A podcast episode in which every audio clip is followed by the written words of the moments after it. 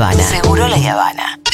Un viaje de ida a algún lado que está buenísimo.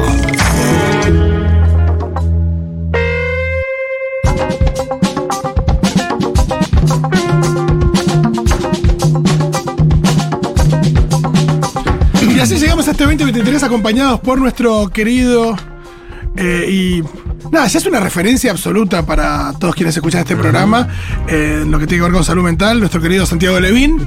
¿Cómo va? Bienvenido al 2023. Igualmente, bienvenido al 2023. Este, lindo estar acá con vos, este Fito, y con vos, Pitu. Un placer, Santiago, querido. Este, feliz placer. año, feliz año para todos. Eh, justamente un poco la columna va a tener que ver, después de los comentarios iniciales, con esto de los de la boludez de los balances de fin de año. Ya, ya voy a llegar Me a... encanta porque tiró, tiró con polémica porque Ay, yo, al toque. yo soy rey de los balances de fin de No, año, así no, que... no. Ahora, ahora, voy, ahora voy a llegar el Grinch. El Grinch. El Grinch de los balances, me El. Grinch zurdito de los balances. Ahora. Me encanta. Ahora vamos a pero quería hablar con vos, al menos un toque, yo creo que da para, para. Vos me dirás, pero seguramente dé para hablar muchísimo más. Pero estamos justo ahora viendo en televisión eh, que comienza el juicio a los Rabiers que asesinaron a Fernando Guay Sosa en Villa Gesell hace ya casi tres años. Todo esto previo a la pandemia. No es un tema que hayamos hablado mucho con vos, porque vos justo entraste después al programa. Sí hablamos de cuestiones que tienen algún punto en común. Eh, Recuerdo la, la violación en manada en, en Palermo, que también tiene esta cosa de eh, un grupo de, de pibes que, eh, que cometen un acto absolutamente aberrante en, en conjunto. Pero bueno, nos encontramos con estas imágenes hoy, en este primer día hábil del año, y nos traen los recuerdos, ¿no? De, recién estaba volviendo a ver las imágenes de, de- los hechos, porque había gente filmando, y queremos ver cuál- cuáles son tus primeras impresiones frente a esto, qué, qué, temas podríamos abordar quizás en otra columna, ¿no? Pero... Sí, a mí me parecería buenísimo reservar el, el núcleo, la médula del tema para otra columna, pero comentarios preliminares diría, primero, es un horror total. Un horror total. Esto se podría eh, analizar desde muchos puntos de vista. Uno, el desprestigio del Poder Judicial y por lo tanto de la institución justicia en nuestra sociedad y el efecto negativo que eso tiene en, en la convivencia democrática. Otro este, es el, el- patriarcado y los hijos sanos del patriarcado en eh, algunos sectores eh, de todas las clases sociales, ejerciendo el, poder machirulo, la potestad de cagar a patadas y matar gente solo por el puro placer de hacerlo, y en manada, este, eh, digamos, buscando seguramente una especie de impunidad atávica que antes se tuvo y ahora ya no. Eh, otro punto de vista es el de la víctima, el pibe que se murió, de una clase social eh, eh, más baja, eh, subordinada. Hijo de inmigrantes. Estos son eh, chicos, chicos acomodados, eh, matando a patadas este, de manera completamente irregular, eh, injusta, asesina a un pibe pobre portador de carita de negro. Sí, y que, y que la motivación tiene que ver con eso. Otro punto de vista es el punto de vista de los que estaban filmando con el celular sin, sin involucrarse. Claro. Porque bueno, gracias a eso tenemos las imágenes, pero eh, que aparte son una prueba importante en el juicio. Pero flaco, también Se vio mucha gente- ¿qué pasa si agarrás y te metes, a, aunque sea a intentar detener este, ese linchamiento? Sí, porque ni, se- ni siquiera se escuchan grandes gritos en los videos de alguien diciendo, eh, eh, pará, flaco, eh, algo. Viste que eso comúnmente se escucha en una pelea. No, y evidentemente porque también hay una cosa de, eh, y esto como que hay persona que, que ha salido eh, a boliches y demás, es que es, es una imagen muy habitual también. claro. La de la de la Lo que pasa es que esto, digo, evidentemente no es tan habitual si lo terminan matando al pibe y fue una golpiza. que Esto eh, implica también un ¿no? espectáculo que Sí. es consumido por la gente que está alrededor también como un espectáculo. Hay programas de Como eso, una Santiago. especie de striptease. América tenía un programa que se encargaba fundamentalmente de ir a las puertas de los bailes del conurbano a la madrugada y O sea, registrar estigmatizar todas la las peleas como- que se daban en las esquinas, la policía interviniendo y todo eso, y eran dos horas que tenía un gran éxito ese programa. Y yo quiero llamar, solo eso. llamar la atención también sobre un punto que en general no es muy comentado, y es también qué pasa con la vida de estos agresores que llevan tres años presos, su vida cambió por completo, para Sí. siempre, las de las familias, las de ellos mismos, Nunca más va a ser igual. a mí no, so- no, no, No, nunca, nunca más. va a ser igual. A mí me, me- me produce mucha curiosidad y hasta un cierto nivel de, de compasión. Em, tratar de entender qué pasó y qué pasa hoy por hoy en la cabeza de, Claro. estos, de estos pibes, qué cambiaron, qué no cambiaron, qué reflexionan, qué dicen. Seguramente se va a hacer eh, cine, teatro, ficción, estudios al respecto. A mí, a me, muchas a mí me veces- pasa lo mismo cuando pasa un hecho de, delictivo en donde en una ocasión de robo, muchas veces como pasa en nuestro país, un pibe joven mata a una persona en una ocasión de robo, preso, se perdió la vida de esa persona que es la víctima, la familia, pero la otra vida también se arruinó toda, porque Pitu, las dos. eh, Pensá que estos pibes, dos. estaban, estos pibes estaban de vacaciones. Para mí, la reflexión de fondo este, eh, con la que a mí me gustaría retomar, si hacemos una columna específica sobre esto, es eh, desde el punto de vista cultural, y ahí conecto con lo que yo quería venir a decir hoy sobre el antibalance, tomando un pensamiento de Antonio Gramsci, la cuestión cultural de eh, qué cosas habilitan los discursos sostenidos desde, los, desde el poder. Claro. ¿Qué cosas habilitan? Cuando vos tenés una Suprema Corte de Justicia de la Nación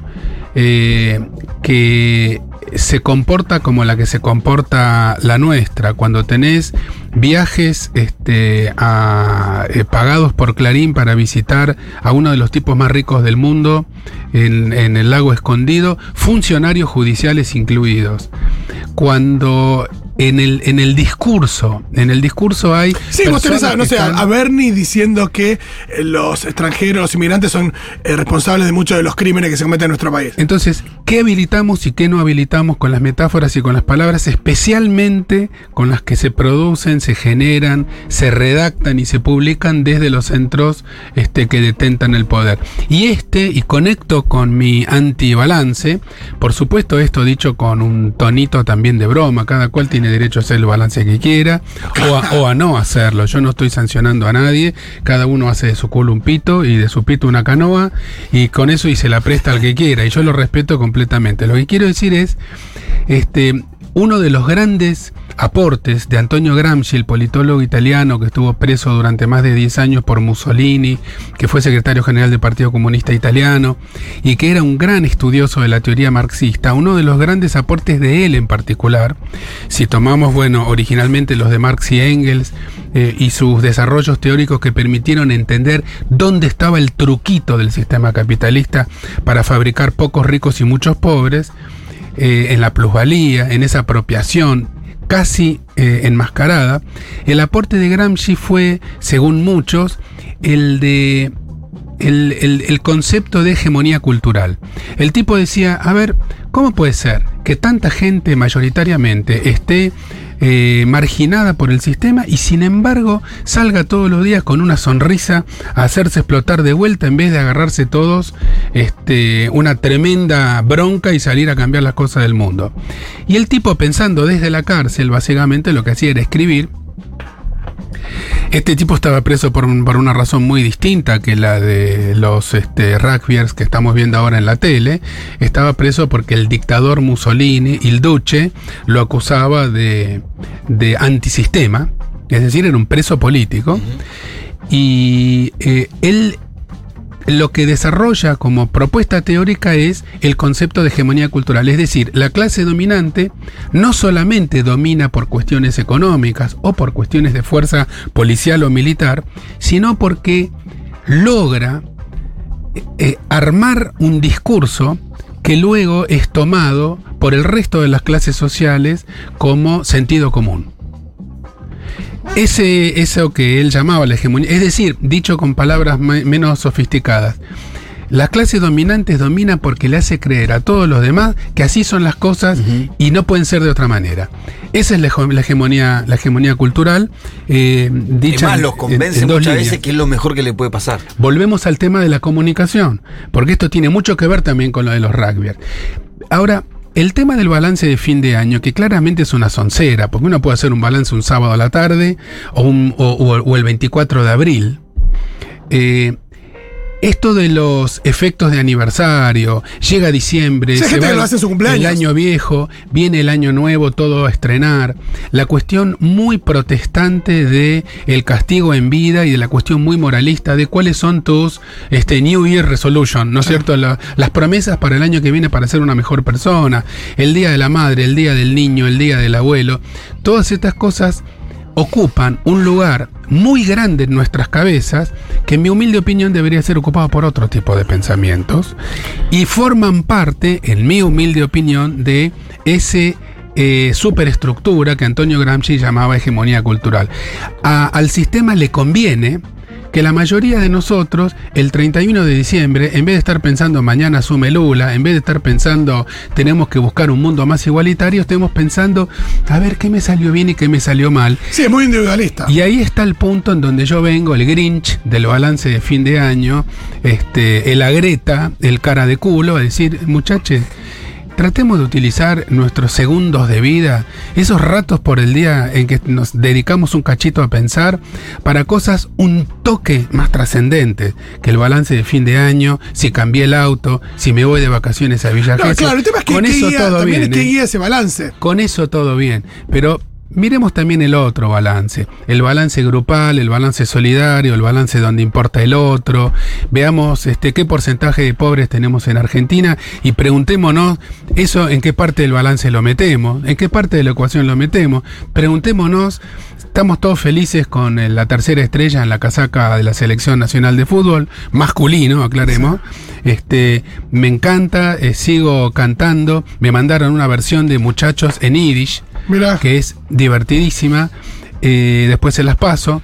Pero eso tampoco nos cambia demasiado este, nuestra realidad cotidiana. En una palabra, en el fondo, fondo, fondo, en la pregunta mía, filosófica, porque yo no soy religioso, es ¿qué hacemos nosotros en este mundo? ¿Balance de qué? ¿Para qué corno estamos acá? Eh, balance de que metí un año más en la carrera, buenísimo, te re felicito, te lo mereces. Terminé el secundario, te re felicito, te lo re mereces.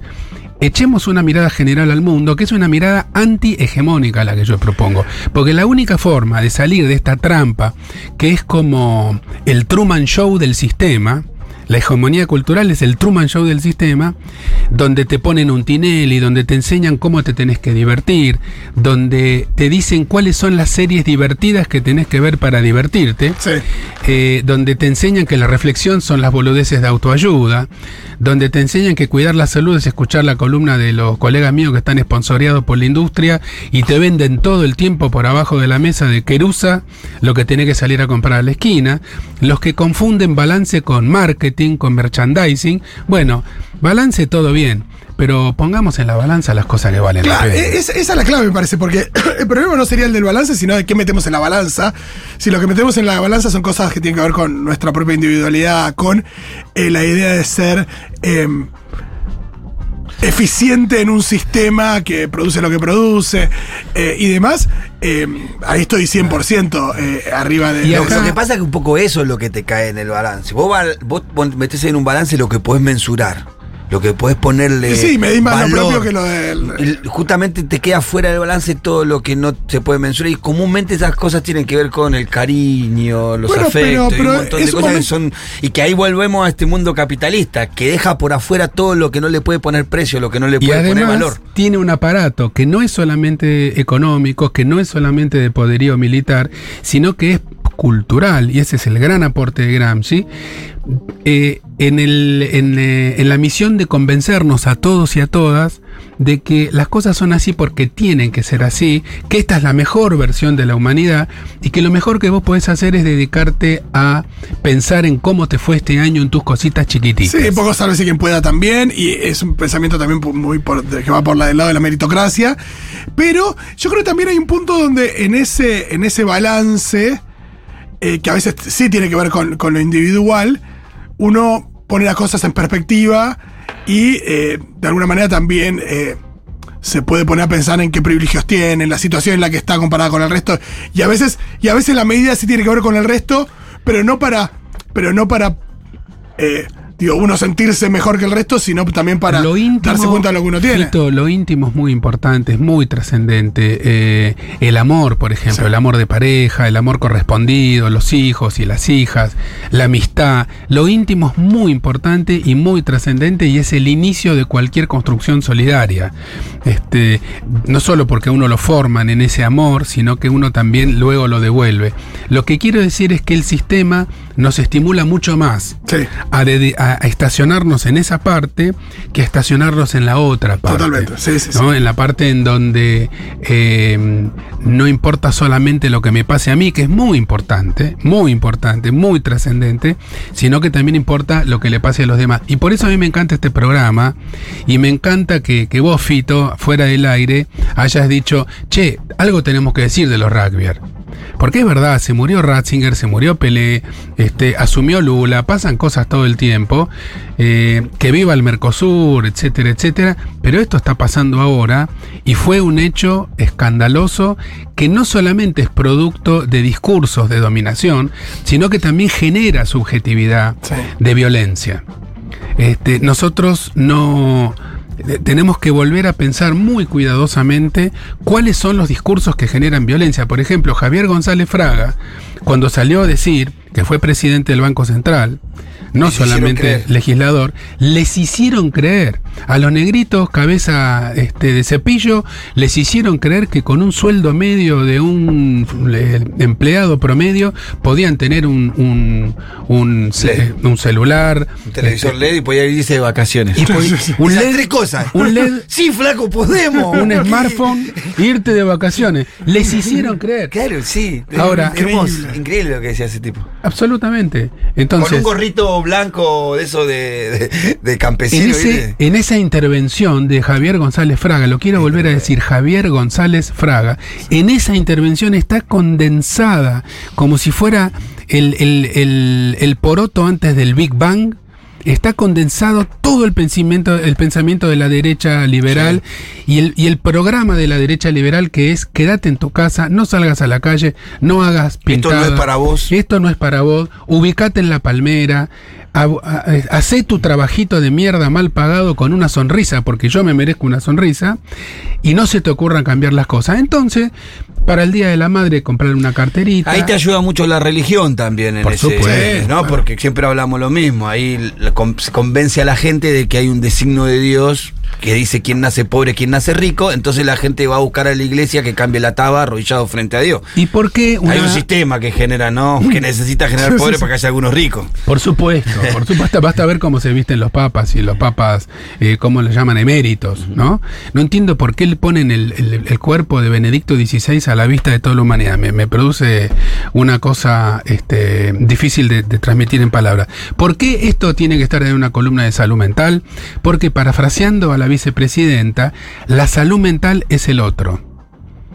Siempre. La salud mental no soy yo solo. Entonces, eh, esto que estamos haciendo acá con mucha modestia es contra hegemonía cultural. Estamos tratando de promover el pensamiento crítico, de promover levantarse a la mañana, abrir la ventana y ver todo lo que está mal que se puede ver desde mi ventana. Cuando ya descubriste todo lo que se puede ver desde tu ventana, comprate un libro eh, y empezá a leer las cosas que no se pueden ver desde la ventana. Algunas son invisibles a los ojos, pero no a la inteligencia. Porque de esa manera vamos a ir encontrando las trampas que nos mantienen hundidos en un, este, ¿cómo se llamaba la película que mencioné recién? En un Truman Show. Este, es decir, en una gran puesta en escena en donde nosotros perdimos la voluntad de cambiar y esa voluntad la tenemos que recuperar. Eso también es salud mental. Hermoso. O sea, hablaste de una película, quiero hablar de otra, que es una de las películas que muchas veces veo al cierre del año, que es Que Bello es Vivir. No sé si la vieron de Frank Oh, Capra. sí, sí. Que es una película donde todos estos temas están, porque cuenta la historia de un tipo que tiene muchos sueños, tiene sueños de conocer el mundo y demás, y estudiar y construir cosas y demás, pero siempre se queda rezagado en su pueblo porque su comunidad necesita de él. Claro. El padre tiene una cooperativa, el padre se muere, entonces se queda a cargo de la cooperativa, que con, compite, en realidad en situación muy desigual, con un tipo monopólico que lo que se dedica es alquilarle viviendas a, a la gente y lo que él quiere hacer es un programa de construcción de viviendas. Se habla mucho de la vivienda, es una película que viene después de la depresión en Estados Unidos, que viene después de la Segunda Guerra, entonces, que viene más casi un durante... Fíjate, eh, un ejemplo, u- u- hilvanando un poco estas cosas que venimos diciendo. Pensamiento individualista, meritocracia, vivienda. Eh, la ciudad de Buenos Aires tiene un déficit habitacional tremendo. Sí. Hay un Que viene montón, creciendo. montón de viviendas. No crece la población, crece el déficit Sí, habitacional. porque Una crece cosa el, loca negocio, crece el negocio inmobiliario. Yo lo dije ya eh, al aire, no es un invento mío, es un invento de este el municipio de Berlín, en Alemania. Ah, sí. El Estado compra viviendas, las compra, son estatales.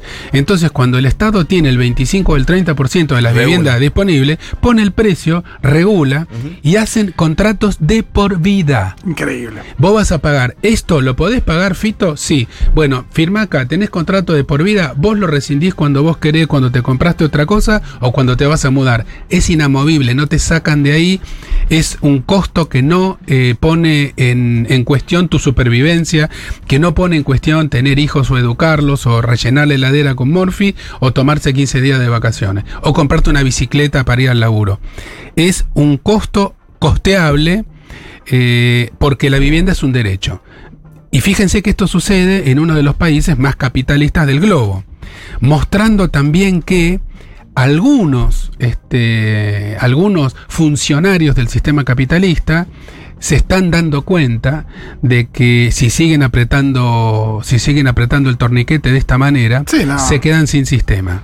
Claro. Entonces, eh, en nuestra ciudad se tendría que hacer como mínimo, en vez de hacer el gran negocio inmobiliario, que es la marca de agua de este gobierno del, del intendente Larreta, eh, hacer todo lo contrario. En vez de promover la gentrificación, Sí. que significa que los pobres se vayan yendo a la periferia y que los barrios se vayan siendo cada vez más barrios de ricos, cuando uno empieza a decir, chuve, viste Villa Crespo, qué lindo restaurancito, qué lindo polo gastronómico, eso es lindo, pero lo que eso significa es que te están raleando. Sí, para mí igual, para mí la, la expresión más perversa de eso es eh, los edificios vacíos. Bueno, bueno. En, en Puerto Madero. Puerto- es una locura. eh, lo que va a pasar ahora con, con al lado de la cancha de River y demás, que son lugares donde decís, che, ni siquiera está viviendo gente acá.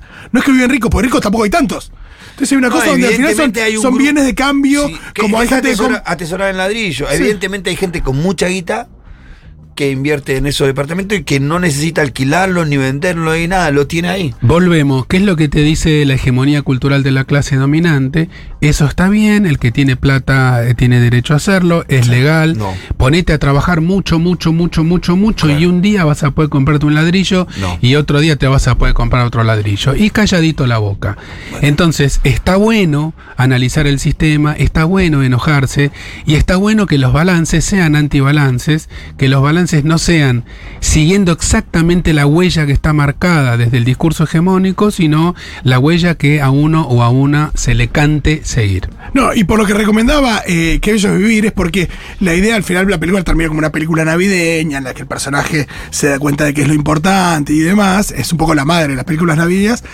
Eh, es, es muy interesante que la película lo pone, pone lo importante eh, en función no solamente de los vínculos cercanos, que es la familia y demás, sino también en función de la comunidad, del aporte de él a la comunidad, Claro. eh, no a un sistema perverso, sino a, a- a justamente hacer una especie de contrasistema al sistema hegemónico. Y, y la peli está muy bien, es súper peronista. Véanla. Eh, yo creo que mm, eh, los discursos progresistas de los últimos 200 años, que han sido muy parciales, eh, empiezan muy de a poco a encontrar síntesis este, sincréticas con, con partes de acá y partes de allá. Hoy no se puede armar un discurso progresista sin una base marxista, pero tampoco sin una base ecologista, este, porque el planeta se está yendo al carajo. No, no, no es sin el feminismo, no es sin Las este, diversidades. las diversidades, sin El metalismo, sí, claro. la- el- lo, lo popular, lo popular como cultura popular. Y estoy empezando a leer Disforia Mundi de Paul Preciado. Y me parece que este filósofo español junto con otros, porque hay otros que también lo están haciendo, empiezan a meter en el embudo un poco de todas estas cosas para poder sacar un producto que sea políticamente más comprensible en este momento del siglo XXI. Impecable. Muchísimas gracias, Santiago. Hasta la próxima. Beso grande.